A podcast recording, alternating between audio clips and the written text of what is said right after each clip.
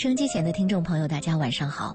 每个周四的《鹏城夜话》，我们带给各位的是周信时间，我是周玲，欢迎各位再次打开收音机，走进我们今晚的节目当中。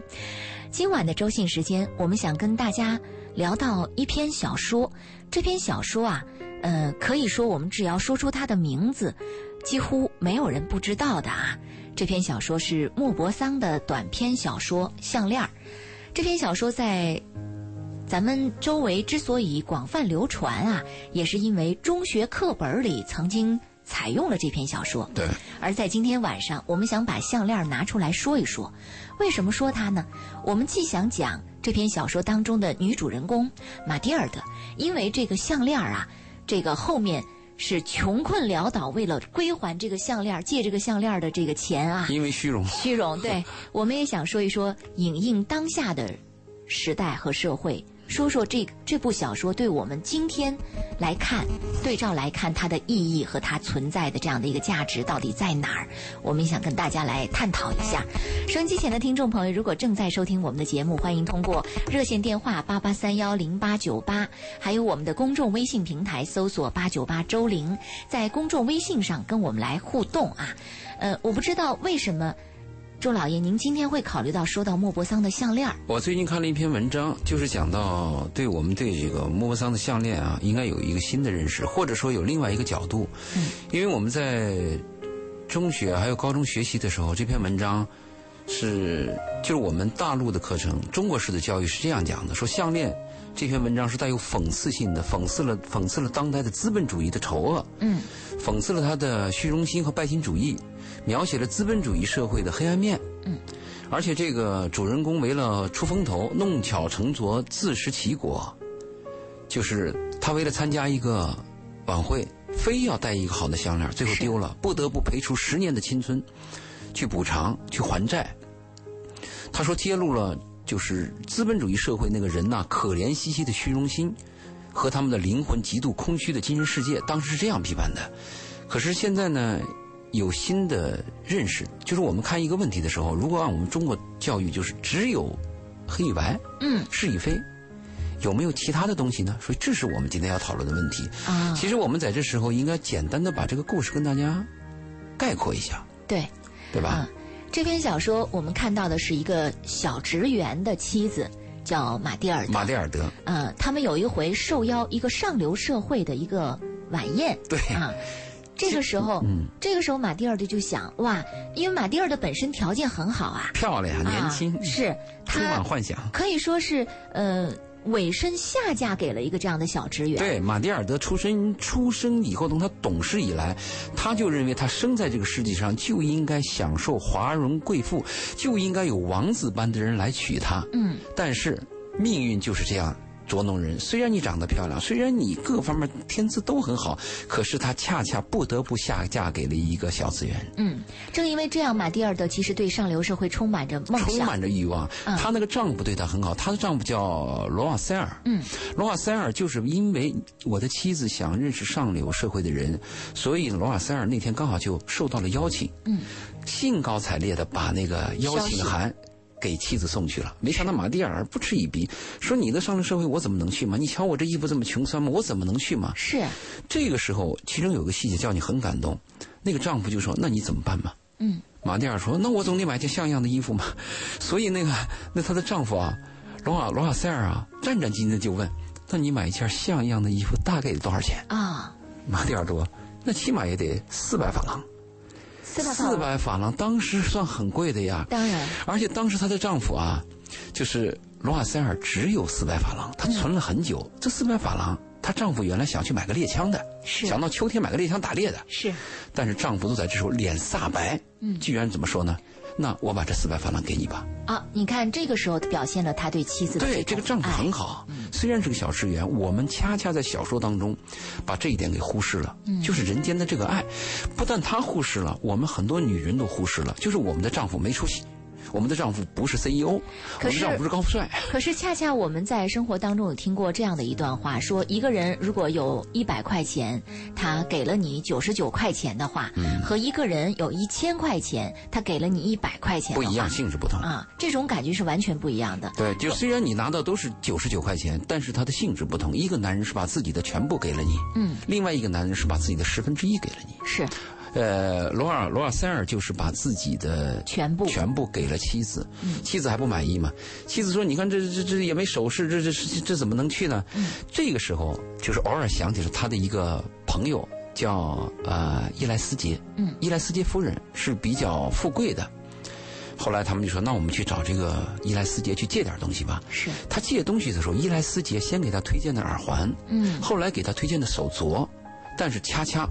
他看中了对项链，对，就马蒂尔德看一眼扫到了他一个项链，那个项链是非常的昂贵，上面有钻石，是反正什么都有了吧，很夺目。而且他在脖子上试来试去，觉得那个项链与他的服装与他的身材简直是天衣无缝的匹配，立刻使他光彩照人。就是因为这个项链，他带了去，而且夫人那个也，呃，伊莱斯姐说：“那你拿去吧。”就因为在舞会上丢了这个项链，导致了。这个女孩马蒂尔德，她不得不一生用了十年的青春去偿还这个项链。嗯，但糟糕的是什么呢？当她十年把这个项链偿还完了以后，有一天在街头偶尔遇见了伊呃伊莱斯杰夫人。嗯，伊莱斯杰夫人还是那么年轻，光彩照人。但是马蒂尔德变了，因为十年的操劳，使她变成了另外一个女人。是，就是那个伊莱斯杰夫人几乎没有认出她来。是，她不断的介绍自己：“我是马蒂尔德，你还记得吗？”我给你还了那个项链，我用了十年的时间，我借债，我晚上抄书，我不断的赚钱，我熬夜，我给你终于还了你那个一模一样的项链。这个时候，伊莱斯杰夫人说了一句：“哎呀，那真对不起，那个项链其实是一个假的项链，它最多只值五百法郎，它是仿品啊，赝品。”所以，当马蒂尔德听到这样一句话的时候，犹如晴天霹雳。他没有想到自己十年的青春换回来的这条项链归还给别人的是真的，而自己借的却是假的。这样一个真相让马蒂尔的实在是难以接受。但是我们在文章当中啊，如果我们有社会经验的人，我们就稍作提示，我们每个人会发现另外一个问题。嗯，这个有批判。批判当代当时那个社会的这篇文章和这个小说，嗯，和我们受的教育要批判资本主义的这种虚荣的这种小说，其中有一点叫我非常感动的是他的诚信。哎，这一点也是我关注到的。对，就说原本这条项链不管是真的还是假的，马蒂尔德可以。有各种赖账，用各种各样的方法不归还，对，或者甚至也是可以买一条假的来去归还，说我不知道怎么回事儿，这都可以做。可是马蒂尔德老老实实的把它按照一条真实的项链的同等价格去归还了。他借这个项链的时候，一没有字据，对，二没有证人，三他也没有去鉴别这个项链是真是假。第三，伊莱也就能伊莱斯杰夫人啊，也没有逼他还。哎，真的。但是。他自己就咬着牙，坚决要还这个项链，因为这个项链是非常的昂贵。他买了一个跟那个项链外形一模一样的项链，他还了这个项链。这个项链非常贵，就这个诚信，是不是感动着我们每一个人？你要知道啊，我们经常有一种错误的概念。我们在打那个经济官司的时候，你可以经常听到这么一句话。我不还你钱是有原因的呀，因为他不还我钱呐，对吧？他不还我钱，我就可以不还你的钱。啊，呃，昨天我们路过一个一一个街道，那个街道就横着一辆货车，我我当时是下去就问我说：“你这个街道这个货车你怎么能把这个路口给占了？”对方马上回答：“我不占它，我就搬不下来东西呀。”他的理由就是，我的个人利益要得到保障，所以我才占着公共通道。我占公共通道，理由是想当我的个人利益。对这个诚信叫我们非常感动，嗯，这是叫我们感动的一点。另外还叫我感动的就是伊莱斯杰夫人。嗯，伊莱斯杰夫人当她听到马蒂尔德说他还项链这么长十年的时间这么辛苦啊，还了一个这么贵重的项链的时候啊。他说了真话，对伊莱斯姐讲了真话。他说那个不值钱呀，那是个赝品呀。他没有窃喜，他没有暗自占便宜，他没有说：“哎呦，那我就不说这个事儿了吧。”我赶紧别告诉他。对他老老实实把这个事情说出来。你看啊，一个是守信，一个是按时还债，一个是坦诚的把自己的这个真实情况告诉对方，这是人和人之间的多么珍贵的一种关系啊！如果我们生活当中能碰到这样的好朋友，哪怕这个朋友脾气差一点，嗯，哪怕他长得丑一点，嗯，哪怕他对我凶一点，都值得珍惜，我都要贴上去的。嗯嗯，真是这样。我想今天我们再谈项链的时候，我们从这样的一个角度去关注项链的时候，您可能心里边会有别样的感受与想法。在当我们读到《项链》这部小说的时候，当时我们在学习课本当中的这篇文章的时候，我们所听到的都是在批判虚荣心，是批判资本主义社会的那种让人觉得摒弃的东西。可是今天我们再从这个角度去看待这部小说的时候，您会发现，其实我们恰恰正好欠缺的内容，在这部小说里展现出来了。对，那就是诚信的价值。嗯，除了这个以外呢，我还感动的就是她那个丈夫。丈夫无怨无悔的陪伴着她十年，去跟她一起去还这个项链。你看那个玛蒂尔德跟我们现在很多女孩很相似，嗯，她天生智力长相出众，是，她就一直希望我既然有这样的天资，那上天就要跟我配相应的男人或者是条件，但是她没有，就跟我们现在很多女孩选男人一样，一定要高富帅。那么为什么不能选择一个爱你、疼你、品德好、和你在一起的男人呢？这是我们要思考的问题吗？你看，其实我们走完一生以后，我们会发现，女人的身边最重要的财富是什么呢？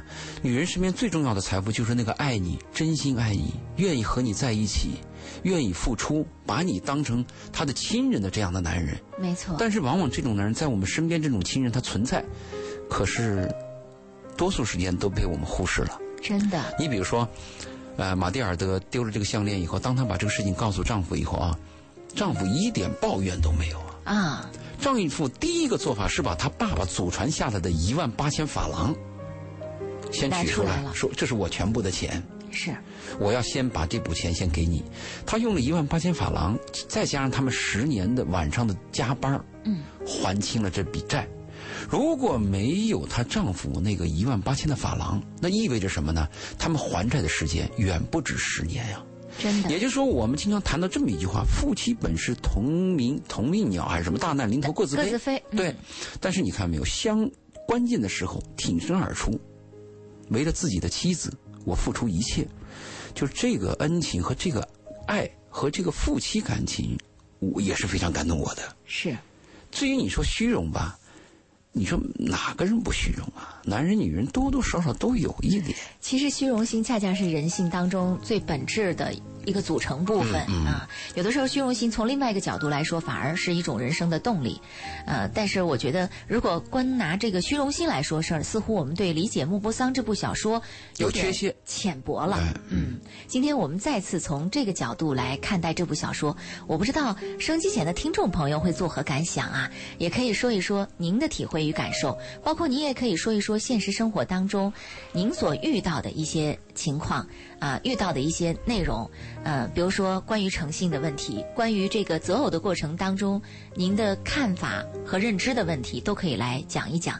比如说年轻貌美的姑娘，您在选择另一半的过程当中，嗯。一定会把这个所谓的高富帅放在第一位去考虑吗？您听了我们今天的分析以后，您会有一些别的想法在其中吗？嗯，我们也欢迎收机前的听众朋友跟我们来聊一聊。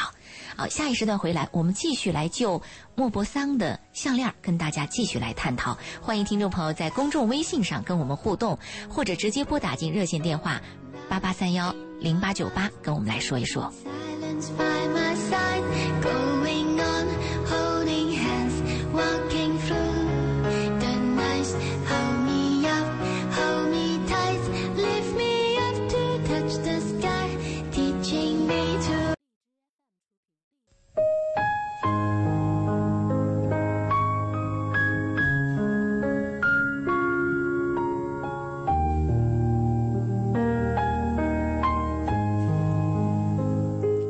鹏城夜话继续直播，欢迎各位的继续收听，我是周玲。周四的鹏城夜话是周信时间，嘉宾周信周老爷做客直播室，我们欢迎大家的继续收听啊。我们来关注一下公众微信平台上此刻的留言吧。今天晚上我们跟大家就莫泊桑的小说《项链》继续来探讨项链带给我们新的启示和感悟。呃，天蝎幸运星。在公众微信平台上留言说：“周小姐有你的节目，每晚必听，特别是周四，我是虎门的听众啊，这是我们虎门的听众特别关注。”熊宝贝说：“周林姐晚上好，周老爷，您的您身体好些了吗？之前听说您生病了啊，我们的谢谢。听众还在挂念您。这个现在好了，但是以后还会有病。人人，你到年轻的时候啊，就跟那个夏天来临一样，每下一次雨，它就会变热。嗯。等你人老了以后，每下一次雨就会变冷。啊。就是走向落日，和和和这个出生的太阳，它是有很大区别的。嗯，是我们都牵挂着，呃，周老爷的身体健康哈，因为总担心他身体这个有时候总有一天出现什么问题，不是您不能来做节目，大家是最能最遗憾的。对我跟所有听众要讲，人生总有一别，就是我们讲的那个上次讲的那个目送或者是背影，不必追，就不可能。你比如说周林有一天就会突然在电波前消失，啊，周老爷有一天突然也会有什么其他的问题，我们只能珍惜当下，特别是好的东西啊。往往失去的更快。你养一缸金鱼，第一条死的就是你最喜欢那个金鱼。你有五件衣服，第一件最喜欢那件衣服就容易被墨水弄脏。啊，伤感的事儿我们先不提啊。虽然人生有很多无常，但我们仍然要去积极的去面对它。来看一下钟家科这位听众朋友的留言，不知道他此刻是否在收音机前。他说：“哎呀，你们还有预告节目主题，因为我们每期的节目都会在公众微信和微博上推送。”中间断了一段时间啊，推送啊。他说很不错，你们每一次的话题和评论都比较有深度，不像有的电台主持碰到别人出轨就直接建议离婚，说到工作不顺就让跳槽单干，很肤浅。对你们的节目我要赞一个，尤其是主持人，你很优秀啊，支持你。只是有时候打热线的朋友确实太啰嗦了，我建议你们建议你们该切断的就切断。我知道你们出于尊重，很多时候给予他们更多的机会，可是他耽误了我们万千听众的时间呐。啊，我们这位听众非常可爱、对，但是我们对那个打电话的听众，我们还是要有耐心，我们要理解每一个人，因为我们旁观者认为那个事情跟我没关系，但是当事者就认为这是天大的事儿，我们要耐心听他讲，让他把自己的心里话说出来。有时候倾诉倾诉的时候，他不能解决问题，但是当一个倾诉者把话说出百分之八十以后啊，他的心情会舒畅。是，特别对那个有抑郁的人，他只要能把他的问题说出来，嗯，基本就解决一半了。是，就像很多听众跟我们说，说有些话我不好跟家人说，没法说，我没法跟朋友说，因为怕朋友不理解，又不能跟同事说，怕同事笑话。呃，想来想去，打给电台的主持人、嘉宾来说一说，可能这也是一个渠道。其实有很多听众都想打电话，就像我有时候出去跟大家那个面对面的所谓的讲课和交流一样，台下那个听众他心砰砰跳，他想说他不敢说，啊他不要那个话筒，最后等是等这个已经结束了，他终于鼓足勇气在门口堵住你，他也他要去诉说他一个事情。嗯，我们一定有这样的听众，会很多。还有一些高端听众呢，他比较嗯怎么说呢？比较含蓄，他只听他不说。是，其实我倒希望我们有一些有经历的人、有些经验的人能参与我们这个节目，使我们这个节目更丰富。嗯，因为我一个人、周林一个人或者几个听众，这个角度总是有限的。如果对一个问题，你比如说我们讲到呃莫泊桑的话，你可以谈谈他的羊脂球，对不对？可以谈谈他那个漂亮的朋友，嗯，这都是莫泊桑著名的著作。是我们每个人如果谈一谈的话，就是有一种社会责任感，就是让其他的人能听到更多的声音，更丰富我们的精神文化生活，这个是有帮助的。没错，嗯，其实我们今天在谈莫泊桑的《项链》这部短篇小说的时候，并不是从一个文学的角度在探讨它，而是我们更多的是从人性、从社会的这种态度上理解角度，对，或者能吸收它什么东西。对来看待它。嗯，在上一趴的节目当中，我们谈到了虚荣，对莫泊桑的小说带给我们曾经的呃一个角度，就只有一个角度啊，比较比较浅浅的一个角度看到，只是看到了虚荣心。而在今天我们再去咀嚼它的时候，我们发现了一些新意，发现了一些被我们忽视掉的东西，比如说马蒂尔德的丈夫对马蒂尔德的这种热烈的爱，对而这种爱充满着一种就是真的是那种。呃誓言啊，无论是富有还是更富有，贫穷还是更贫穷，我都与你共担人生风雨，不离不弃的这种状况。对，那天晚上马蒂尔德戴了那个项链，参加了那个晚会啊，果然是光彩夺目啊！嗯全场的男士几乎都被她吸引了。是，她的丈夫在十二点的时候就已经很困了，就在沙发上昏昏睡去。但是马蒂尔德的那个兴奋和被众人簇拥的那个热潮，一直延续到后半夜的四点。是，当她的丈夫从睡意当中醒来的时候，第一个感觉就是天凉了，我的妻子会不会感到冷？啊所以她的丈夫马上把自己身上带的那个那个围巾围巾围巾就给他的妻子带过去了。但是他的妻子戴到那个围巾以后，马上感到有点羞耻，因为那个围巾和他那个项链怎么能匹配呀、是那个围巾就是家里普通一个遮衣挡寒的围巾嘛。所以马蒂尔德当时匆匆忙忙的把那个围巾就揣在手里以后，赶快离开现场。他生怕，他生怕其他的阔太太发现这个围巾。嗯，由于走得太匆忙，上了马车，回到家以后，他把那个围巾赶快扔掉以后，他想再看那个光彩夺目的项链的时候，一照镜子，发现丢了。啊，由于慌张，马车的那个牌号也没有记，嗯，都没有记，所以这个项链就彻底丢了。如果假设他对那个围巾的态度是温和的，是可以接受的，他的整个心态是平稳的，也许这个悲剧就不会发生。也就是说，虚荣心它是一个问题，而且任何一个问题，它都可能会给你导致恶果。嗯，比如虚荣心，如果你在某一个层面大家都有一点，未必不可以。比如我们都喜欢钱，你也喜欢一点钱，也未必不可以。但是如果一件事情过度了，嗯，可能就会带来灾难。没错。你看她的丈夫在那个时候一一晚上，第一反应就是我的妻子是不是受冻了？嗯，他的他的表现就是一个人在爱着你，就是一个灵魂爱着一个灵魂，一个生命爱着一个生命。其实，虚荣心还会使人有有有这个混淆，就是你把你的精神弄乱。你比如说马蒂尔德，他会认为那个晚上那么多男人对他投射来的那个羡慕的目光，或者是那个热切的目光，是因为我这个项链吗？其实是错误的。由于他虚荣，由于他出身卑微，他自己虚荣，他就认为我戴了这个项链之后我很自信。其实男人爱一个女人跟你戴不戴项链有什么关系啊？男人压根儿就没关注到你到，底戴着没有人。看到他那个项链，根本就甚至连他的什么头饰都不一定注意到。嗯但是很多男人会被你的年轻、被你的美貌、被你的礼貌，或者被你一个舞蹈对，嗯被所吸引嘛。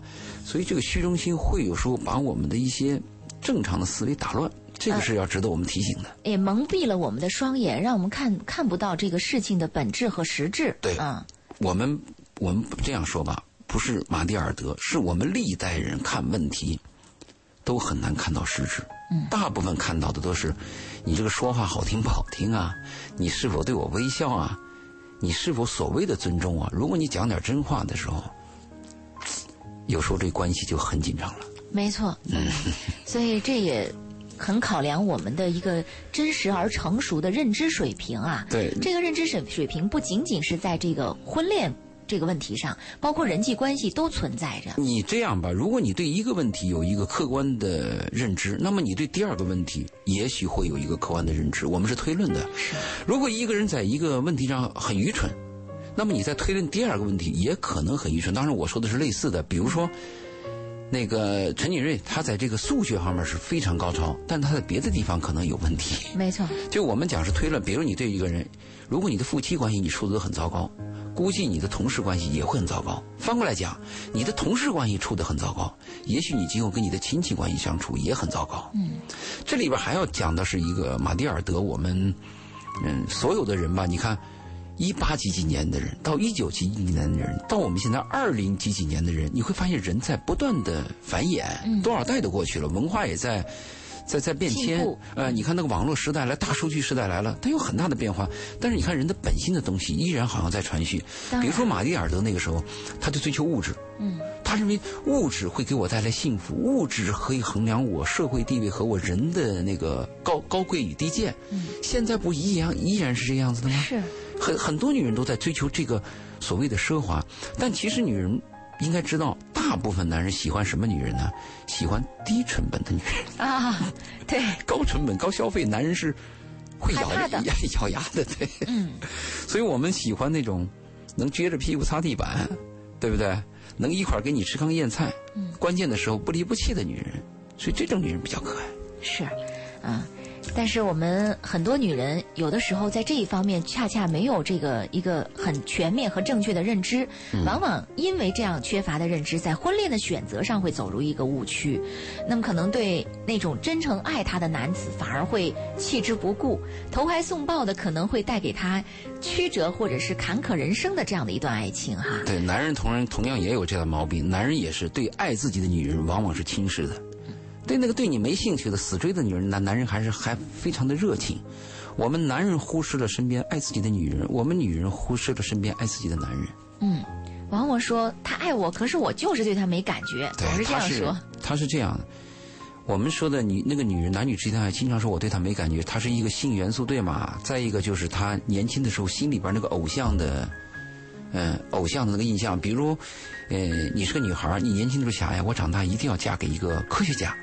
那你的心目当中的科学家，有一天出现一个工人，对你的那个心灵就会有打击。嗯，如果一个男孩他从小就想的说，我长大以后一定要找一个跳舞的女孩，嗯，那最后非是给你找了一个那个那那这个普普通通的一个技术员，你你可能也会有影响。其实我们把这个问题都弄错了，最重要的是一个生命，一个灵魂和你相伴一生，不离不弃，而且依然爱着你，关怀着你。这太难了。嗯，这里边还要提到这个小说里边还要提到一点，就是我们小市民的心理。我们小市民的心理是个什么特点呢？恨人有，笑人无。哎，真的是这样，对吧？朋友比我好了，我嫉妒。嗯，朋友没有了呢，又有嘲笑的地方。其实我们每个人啊，都应该祝福自己身边的朋友过得比我好。哎，这里边有个最真实的例子，就是马蒂尔德有困难的时候，他的朋友伊莱斯杰夫人马上很慷慨的，我可以借给你啊，啊，你来吧。你看你身边的朋友过得好。他有的多，他有一斗就可能给你一勺。如果你的朋友假如都过得比你糟，嗯，真正有一天你倒霉的时候啊，帮不上你。哎，所以我们一定要祝福。祝福我们身边的朋友过得比我好，就像那首歌一样，只要你过得比我好。好，嗯，但是这一点我们好像真的是很多人很难做到哈。这个妒忌心往往会存在我们的心中，呃，嫉妒之火甚至燃烧的让我们失去了理智。当我们看到别人过得比我们更好的时候，我们往往去探寻，哼，他的背后肯定有不可告人的一些东西，所以才让他过得比我好。小人之心啊，对，呃，所以这一点呢，也是我们从这篇小说当中。可能你忽略到的地方啊，我们跟大家来聊到这些啊。现在有听众朋友问说：“周林周老爷，你们好，我特别爱听你们的节目，请问平常怎么才能听到周老爷的讲座呀？”这马上就想问问你的讲座什么十三号有一个讲座，十三号我可能会给福田的那个幼儿园的园长，有三百多个幼儿园的园长，去漫谈一些家庭问题、孩子问题、夫妻问题。是，看来。看来有机会，我们还是真得多多办办这个。我们原来说希望能跟听众朋友有一次见面会，我不知道行不行，可能可能泡汤了。呃，也很难说，也许以后这个以以。周信周老爷啊，这样的为主题的见面会还会继续开始啊。嗯，到时候也会在节目当中通知收机前的听众朋友。今天晚上我们根据莫泊桑的小说短篇小说那篇著名的项链，跟大家聊到项链里被我们忽视的点点滴滴。我们也欢迎收机前的听众朋友通过热线电话八八三幺零八九八，还有八九八，嗯，我们的。公众微信平台搜索八九八周玲，在公众微信平台上来跟我们留言互动。于丽杰也在问问啊，周玲周老师你们好，呃，我只要工作允许的情况下都在关注你们主持的节目，特别喜欢。今天我也想问一下周老师什么时间有讲课，我非常想去听。哎呀，看来你这个课如果真的是有空这个循环讲下去的话，会有很多听众朋友关注啊。复联，呃，复联两个月会有一次。嗯，还有一些就是其他的一些简单，但是我一一般没有时间。我的时间要固定的话，应该是电台。电台一个礼拜也就这一次，其他的事儿就是太多。对，嗯，这个莫泊桑的这个还有一个问题，我要提醒我们的读者和听众啊，就是我们发现有一个问题啊，生活当中不论是你是朋友还是夫妻，有些问题一定要及时沟通。哎，如果你要有隐瞒。或者你把这个沟通的时间给耽误了，嗯，会承受恶果。比如，没错，马蒂尔德这个项链他丢了。假如马蒂尔德当天晚上就跟伊莱斯杰夫人打电话，告诉他，说对不起，你的项链我丢了。嗯，那那伊莱斯杰夫人可能当时就告诉他，丢了就丢了吧，那就那是个赝品，最多五百法郎。啊，但是由于马蒂尔德他的虚荣心和他的恐惧啊，嗯，作怪，他说假话，他说了假话，他说伊莱斯杰夫人对不起，你那个项链被我给弄坏了。嗯，弄坏了以后，哎，他他他断了，嗯断了以后我要给你修，需要时间。就这句话，把事情给耽误了。因为什么呢？那个是个假项链，伊伊伊莱斯基夫人知道是假项链。如果你说你把假项链给我弄断了吗？伊莱斯杰夫人就认为你知道它是假项链了，你把我看穿了。嗯，其实伊莱斯杰他不是主动的给你介绍这个假项链的。嗯，伊莱斯杰当时主动给你介绍的是真耳环，嗯，真手镯，那个项链是自你是你自己挑到的嘛？所以他的朋友对他是真诚的。假设那天晚上。如果你真实的告诉伊莱斯杰夫人，福之耶稣马上就告诉假那是假的，你就没有这十年的煎熬了。但是啊，上帝是公平的，经过这十年的磨难，什么结果呢？他褪去了他的虚荣心，他终于脚踏实地，食了人间烟火。对，你说对了，他不但食了人间烟火，他还懂得了她的丈夫。嗯，她的丈夫就为了她呀，每天晚上给人给人誊写，给人抄字儿，晚上写东西啊，加班。十年过去了，他坚强了。当，当这个十年后，他又一次见到伊莱斯杰夫人的时候，伊莱斯杰还是那么高贵，那么华，那那么漂亮。他他他就被人都难以认出的时候，他会大胆的承认：伊莱斯杰夫人，我是马蒂尔德。对他再也不像当年那样，因为一条旧围巾而含羞而去的那个样子了。磨难，所以你看啊，人不是不能吃苦。人没有受不了的罪，只有享不了的福。是，尽管马蒂尔德天生想下来，我就是一个享受型的女人，上帝就应该给我雍容华贵，应该给我白马王子，但结果命运把他沦落成为十年还高利贷，十年去打工，但十年之后他有收获，他获得了一种真实的生活，就是上帝关上关掉一扇门，打开一扇窗嘛。嗯，当然他是。打开了一扇窗，这个窗对他是良性的了啊。是，有时候会走走向这个歧途。这个十年，使他的生活受到了锻炼，使他对生活对自己有了认识。其实最大的收获来源于十年，她和她丈夫这个不离不弃，特别是她丈夫在关键的时候不离不弃，一点怨言都没有。啊，这是很多我们男人值得学习的。我们男人有时候啊抱怨，嗯，你看你这个女人，我跟你说过吧，你那个项链没什么意思吧？你看你丢了，对，丢了我得还吧。是，就抱怨。这个抱怨呢，有时候这个男人是难免的。我我我就告诫我们这些哥们儿，哎，哥们儿，我跟你说，我我跟男听众这样讲，我跟你说不要抱怨，不等于我不抱怨。其实我也是个特别愿意抱怨的男人。嗯。但我们知道，抱怨是一个缺点，他抱怨是个负能量，特别是在你的妻子她有毛病，她虚荣，她甚至有些地方很无知。但是既然你爱她，她是你的女人，你怎么办？你只能陪伴。你只能倒霉，你只能爱着他，你没有别的办法。哎，其实我听你这么说，我恰恰认为，呃，如果真是这么想的话，这才真是真爷们儿啊！是，这得这得到多大年龄才会这么想？对，这你这你得失去多少次以后，你才会这么想？没错没错，有多少次挫败，多少次问题的发生，才会铸就最后这样的一种感受和体会啊？呃，来来来问，他说：“我想问一下，周老爷来做节目有没有工资的呀？”有啊，电台不但给我工资，还按最高的标准给我，但是也比不上我的企业。我之所以来这儿，不是为了工资，我就是为了传播价值观和年轻人沟通，希望我爱的年轻人他们今后能少走弯路，能更顺利一点，能过得好。嗯，您看，您问的这个问题俗了不是？我们这个做这个节目，咱不是奔着钱来的。其实每个周四、每周都来坚持在这个点儿来做节目，对于周老爷这样的人来说，算是公益。呃，不容易。我们想说的是很不容易，因为他可能会放弃他每个周四的应酬活动，所有的事情都不能安排在周四的晚上来进行。呃，为了确保我们每个周四的节目顺利进行，可以说他放弃了很多很多。呃，甚至他周围的朋友现在都知道，说我给周老爷安排事情的时候，千万别安排在。周四，对，呃，因为周四就是他的固定到电台做节目的时间。那么这一点上来说，真的是很棒，也很了不起。这可能也是听众朋友喜欢我们这个节目的原因，因为确实这个节目倾注了我们嘉宾周信周老爷的很多的精力啊，呃，也使得这个节目的质量有所保证。呃，展望说。我正在收听，只要我有时间，我就天天来收听这个节目，特别喜欢周四的节目。于丽杰问周老师，妇联的讲课什么样的条件才能去听呢？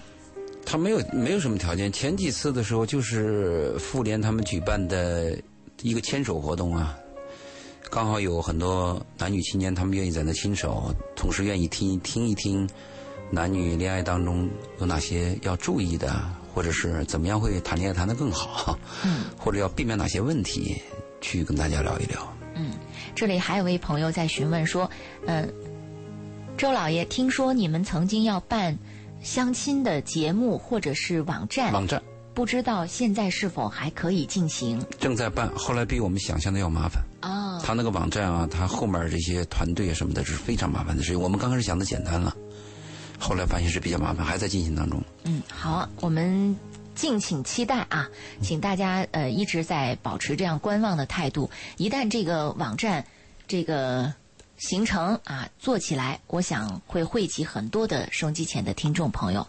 好，我们今天在说这个莫泊桑的小说《项链》的过程呢当中啊，真的是发现了很多我们曾经忽略的点。嗯。你比如说关于夫妻间的恩爱，关于男人跟对女人的这种真诚的爱，关于这种不离不弃的陪伴，诚实、嗯，诚实、诚信。诚信，嗯。啊，朋友之间的嗯相处，嗯。其实还有一点我们要提的是，这个小说当中你可以看出人和人之间的那种悲悯之心。啊，你比如说他那个女朋友，那、伊莱斯杰夫人，她喜欢马蒂尔德。当马蒂尔德提出来说我要参加个晚会，想到你那儿借几件首饰的时候，他立刻毫无保留的把亲爱的的手势随便挑，随便挑 马马上就是这样子。是当后来听说他的朋友用十年来还这个东西的时候，他心里非常难过，是，是吧？就人要有悲悯之心。我们每个人如果没有悲悯之心的话，你就是冷血动物。嗯。前一段吃饭的时候，我跟一个女孩还谈过这样的话题，她在谈恋爱。我说：“你知道谈恋爱要具备什么条件吗？”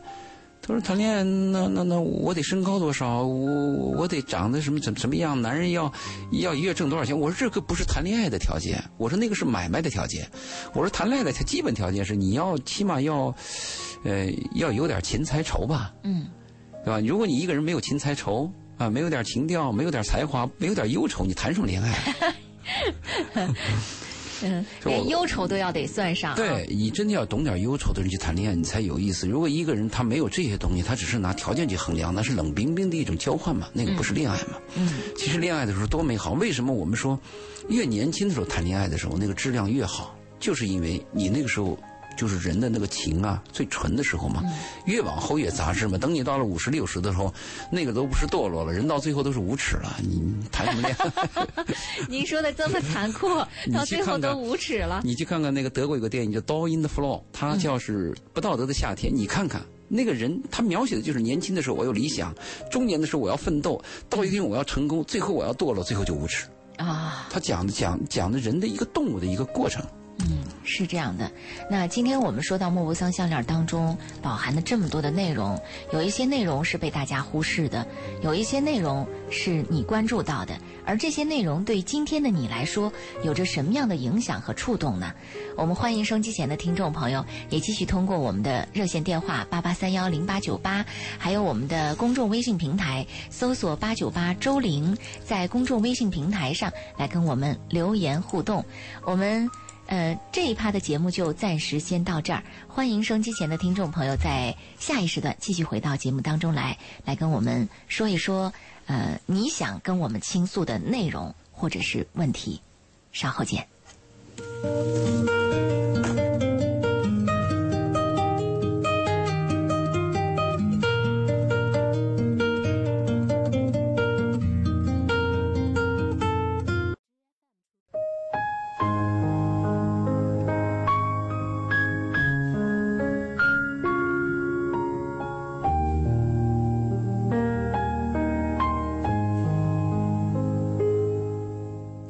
十三点零六分，鹏城夜话来到节目的最后一个时段，欢迎大家的继续收听与关注。今晚周信时间，嘉宾周信周老爷做客直播室，为大家带来我们今天再来看待莫泊桑的短篇小说《项链儿》，从这里边咀嚼出新意和新的观点和视角。那么刚刚我们看到有听众朋友在公众微信平台上留言说。听你们今晚的节目，让我发现了项链原来有这么多的新的观点。我准备回去重新阅读一遍，仔细再体会一下你们所说的这里边的感受与感觉。对，一本好书需要重新去读，特别是在不同的年龄段，你读它的时候啊，会有不同的感受。你在二十岁的时候读这本书，和你三十岁、四十岁读，有根本的不同。没错，你的阅历、你的经历会使你。对过去这本书重读之后会有新的发现。嗯，确实，呃，这里还有一位。寄宿的学生说：“周玲姐，今晚的这期节目让我想到了我的语文老师，他很喜欢给我们讲名人的故事，讲许多意义非常深刻的诗，我总能从中学到很多东西。虽然我还暂时没有看过《项链》，但是我相信这一定是一个很深刻的故事。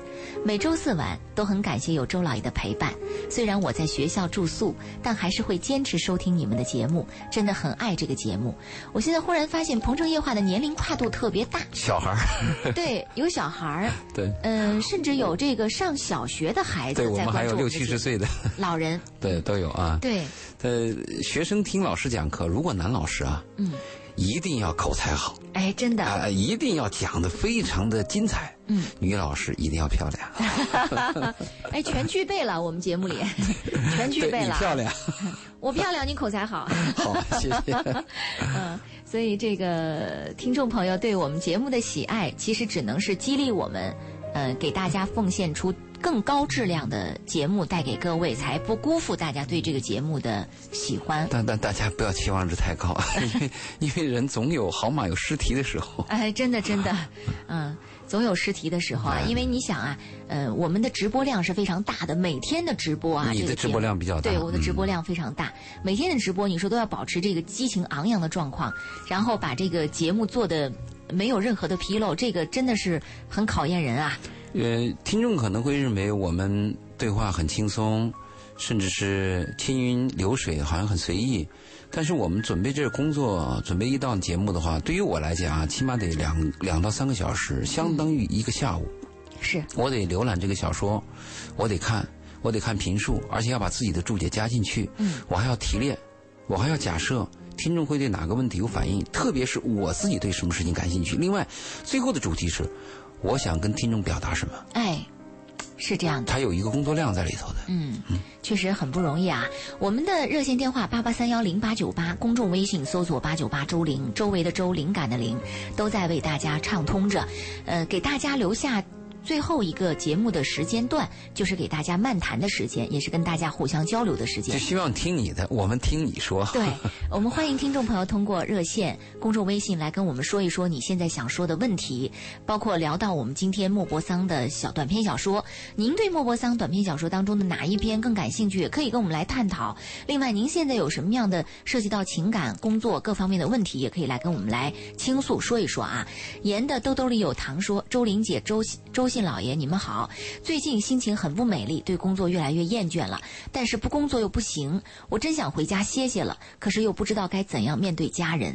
嗯，工作它就是为了生存去做的事情吗？大概世界上有百分之五十以上的人对自己工作都是厌倦的嘛。但是还必须要把它做好嘛。我们每个人要学会一种什么技能呢？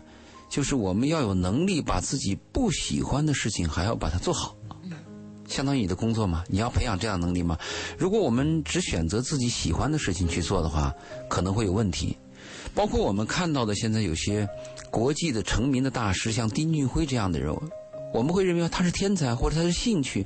其实天才和兴趣，他只能把你引入门。你要做到世界的顶端水平，他一定是跟枯燥、跟顽强、跟巨大的劳动是成正比的嘛？没错。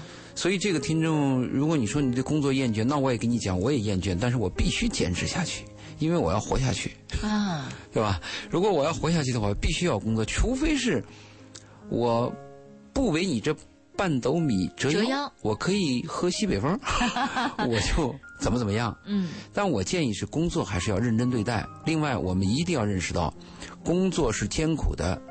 你如果有幻想，认为我换一个工作就会怎么怎么样，就会好像很轻松，没有这样的事儿。哎，呃，工作就是非常艰苦的。如果你再把时代往过去推，什么大炼钢铁的时代啊，还有我们那时候这个模具钳工啊、几级钳工，每天在那错啊，你再把那些时代再给你搬出来，你就会发现更枯燥、更枯燥、更乏味啊每天面对的都是那些，我我原来在四所的时候，我那个车间叫研磨车间嘛，就一个陶瓷片，嗯，它上面要做微型电路。做微型电路镀金以前呢，你要把那个陶瓷片要磨得非常的平整，嗯，它的平整度的有的要求不能超过十个丝，你就不停的磨啊，打那个研磨膏，不停的调整啊，那那工那工作一干就是几年啊、我为什么当时选择那嗯就是那一项工作？因为那个工作我可以看书，嗯，你你把那个陶瓷基片嗯进入那个磨盘以后，它可以磨半个小时、一个小时，在这个时间我就可以看书，因为那个时段呢，我刚从体工队离开嘛，我就是为了考大学嘛。我在体工队的时候没有小学、呃没有中学这个过程嘛，我要从杠杆平衡原理开始学，所以我就选择了这个工作。当时，呃，那个师傅还问我这几个工作，这两个工作你喜欢哪一个？我说我喜欢研磨，就是为了争取时间。其实你现在回想起来，那工作也很无聊嘛。是对吧？所以我们一定要知道，工作它是为了生存。你的一辈子的工作可能都是你感到有点厌倦的，但是注意，厌倦归厌倦，必须把它做好。哎，真的是这样。哪怕你明天要辞工，嗯，你都要尽全力把它做好。你为给你自己的阅历打工，你不是给别人打工，是给你自己的阅历打工。你的阅历在每一个年华、每一个段落、每一次的离职，你都做到最精彩。你的人生积累下来就是成功。如果你的每一步都是小失败、小挫折、小无聊、小小疏漏，你把它积累起来以后，你的人生就是大失败、大挫折、大疏漏。没错，说的太棒了啊！啊我们给这位朋友打打气、鼓鼓劲儿哈，来重新面对你的这个工作。一定是个九零后。是，呃，Helen 在公众微信平台上说，呃，周玲姐、周老爷，你们知道我们为什么喜欢你们周四的节目吗？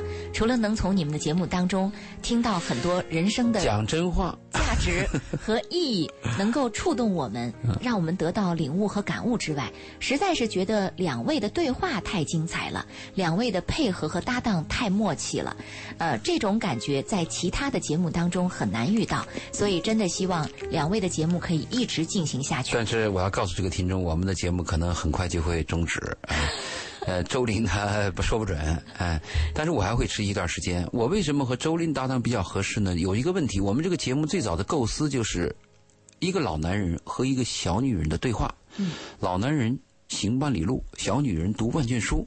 我们的节目主题是给你支招，我们不会轻易的批判你，批判你的道德观呀、批判你，因为价值观是没办法批判的。你说我在我想在宝马车上哭，我我有权利批判你吗？你说我就要在自行车上笑，难道难道我就表扬你吗？未必高尚，没错对不，对？宝马车哭未必低级嘛。所以我们的节目主题是给你支招。什么叫给你支招呢？就是我们要解决问题，告诉你怎么办，或者说我们给你提一个视角怎么办。我们不能讲空话，比如有一个叫雪莱的诗，他是这样说的：“冬天来了，春天还会远吗？”好像这个话还是很激励，但是我的我要问雪莱，冬天来了，春天还会远吗？但是冬天怎么过？我冬天就被冻死了，是我等不到春天怎么办？等不及了。对我和周林这个节目去给你讲冬天这一段儿雪莱给你讲春天那一段 他给你画个饼，可是我们告诉你现实该怎么对待。对，我们讲实话。是，啊，陈先生打通了电话啊，他想咨询一下关于夫妻关系的问题，我们来请听陈先生的电话。你好，陈先生。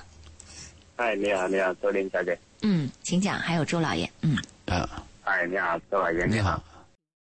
啊，第一次打进这个电话，心里有点紧呃，张。理解啊，你不要紧，没人认识你，咱俩也不认识，你想说啥就说啥。嗯，请讲。呃，是这样子的啊，呃，我想就请教一下，呃，因为我一直夫妻过得郁闷哈，很郁闷。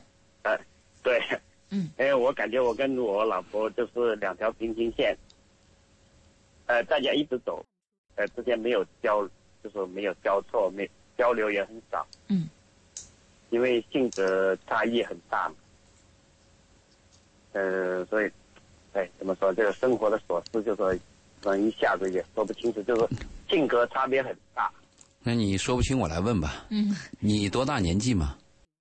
呃，四十岁了，老婆比你小多少？才，五岁，小五岁，几个孩子？呃，现在一个，嗯，孩子多大？呃，五岁了，男孩女孩？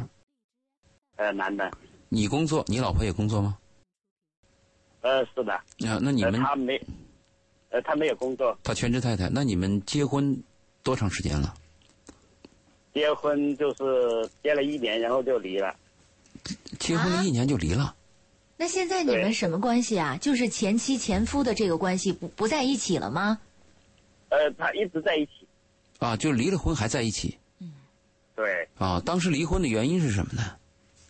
性格不合啊。谁提出来的就是，呃，我提出来的。啊，那你那问题你要负主要责任，你要负全责。我们如果讲那个驾驶段驾驶这个事故的话，你要负全责，因为我简单的判断，你看你老婆是个全职太太，你是家里的主粮，你是男人，你比她大五岁，你们有一个五岁的孩子，你们啊哈，基这个性格，所谓性格不合，呃，你说有差异，在仅仅因为这个问题你就提出离婚，那你是有有问题的，因为从初步判断来，你属于强势方嘛。嗯。太太没有工作嘛，啊，太太还跟着你，比你小五岁。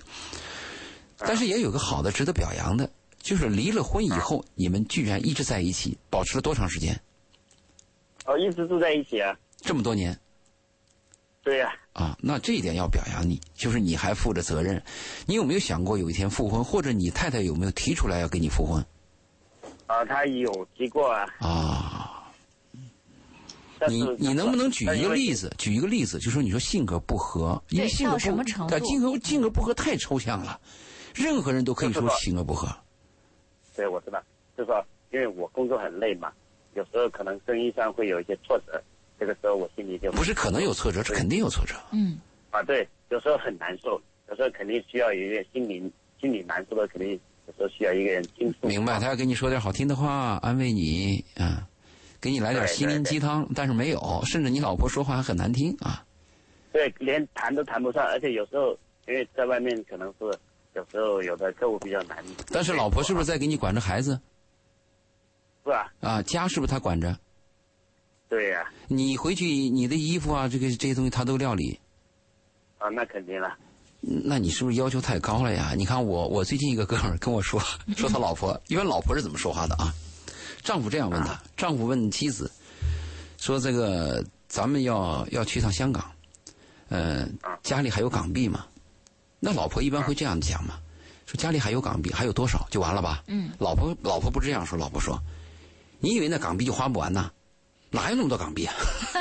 老婆是这样说话的，啊大部分老婆都是这样说话的。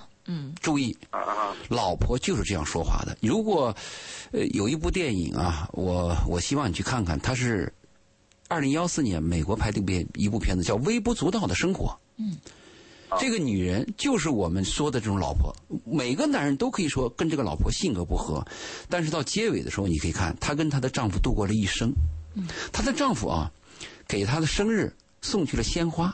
那丈夫啊，那妻子啊，随手把那鲜花就放到这个脚底下了，因为她正在除草，她就不会站起来说：“哎呦，丈夫，谢谢你给我送鲜花。”嗯那丈夫呢，把那个给她写了一封信，说你打开看看吧。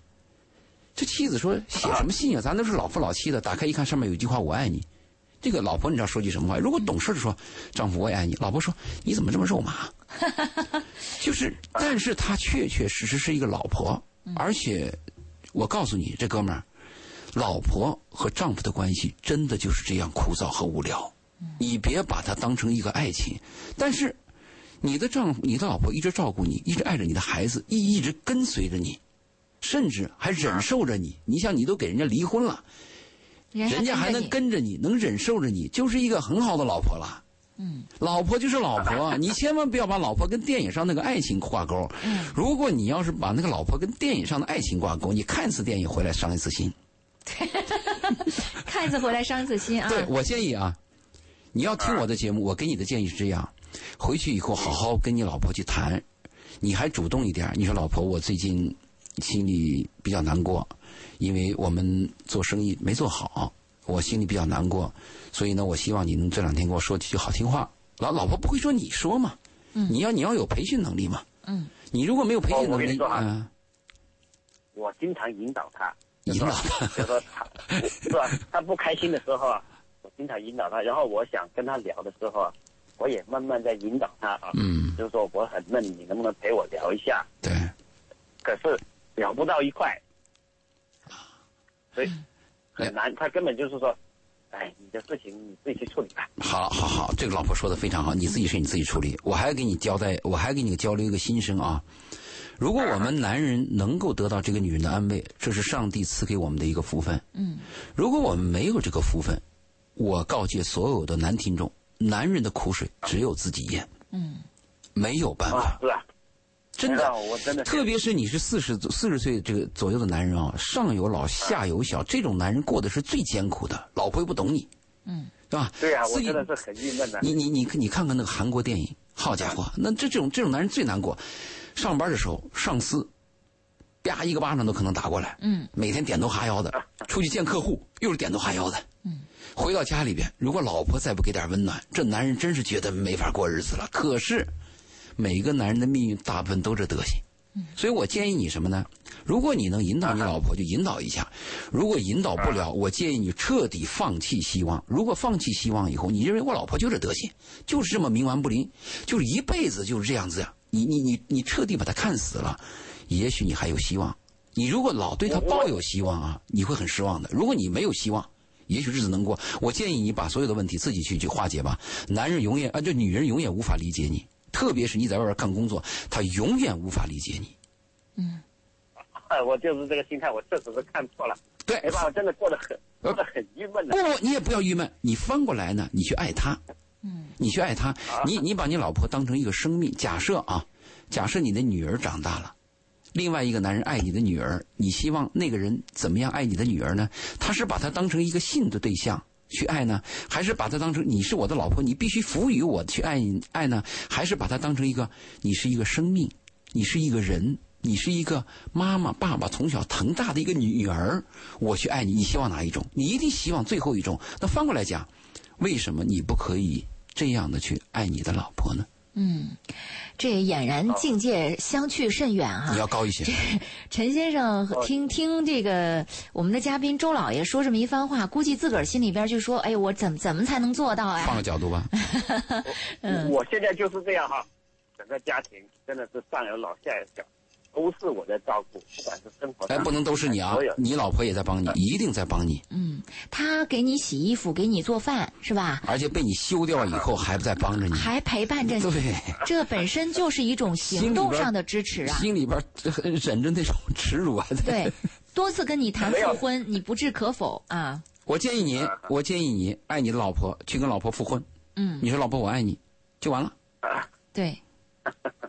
陈先生怎么样？还还有一个陈先生，我告诉你一定要明白啊，任何一个女人无法代替这个孩子妈，任何一个女人，任何一个女人代替不了你们俩的历史。哎，这个我明白。还有一个，呃你现在这个老婆啊是你世界上唯一最值得信任的女人，除了你妈，没有第二个。嗯，你把这些实质关系搞清楚，你不要被表面的一些东西，呃，搞得好像是糊里糊涂的。你看，我有我有我有我我我我周围有女朋友这样说的，她说：“你看我丈夫对我骂骂咧咧，你看那别的男人对我挺 gentleman 的。” 我说：“你丈夫对别的女人也挺 gentleman 的，我说你知道吗？但是真正发洪水，真正家里要有事情的时候，也许走在最前面。”为你挡子弹的就是这个骂骂咧咧的丈夫，哎，真是真是这样子的。而那个对你很 gentleman 的男人，早都跑都不知道到哪里去了。对，所以我们要知道人和人的这个利害关系。我对你的建议就是这样：争取跟你老婆复婚，同时放弃让你老婆来安慰你，你还要爱你的老婆。男人的苦水自己吞，这是我给你的建议。嗯，做一个坚强的男人。我也是这样的生活。大家都一样。是吧？对，所以说虽然说离了婚了啊，我还是很负责，说实在话，嗯，对，好赶快复婚吧，对孩子也好啊，嗯，早点复婚好吗？对你自己心态也好好。的，嗯，好，谢谢您的电话，陈先生，祝您一切顺利啊！好，时间关系，我们今天晚上的《鹏城夜话》到这里也要跟大家道声再见了。我们非常感谢听众朋友关注我们今晚的节目，谢谢大家。我们在下期节目当中再来听嘉宾周信周老爷为我们。呃诉说生活当中那么多值得我们关注的方方面面帮我们去换一个角度换一个态度去对待生活当中的各种问题。下期节目再会。再见嗯。因为爱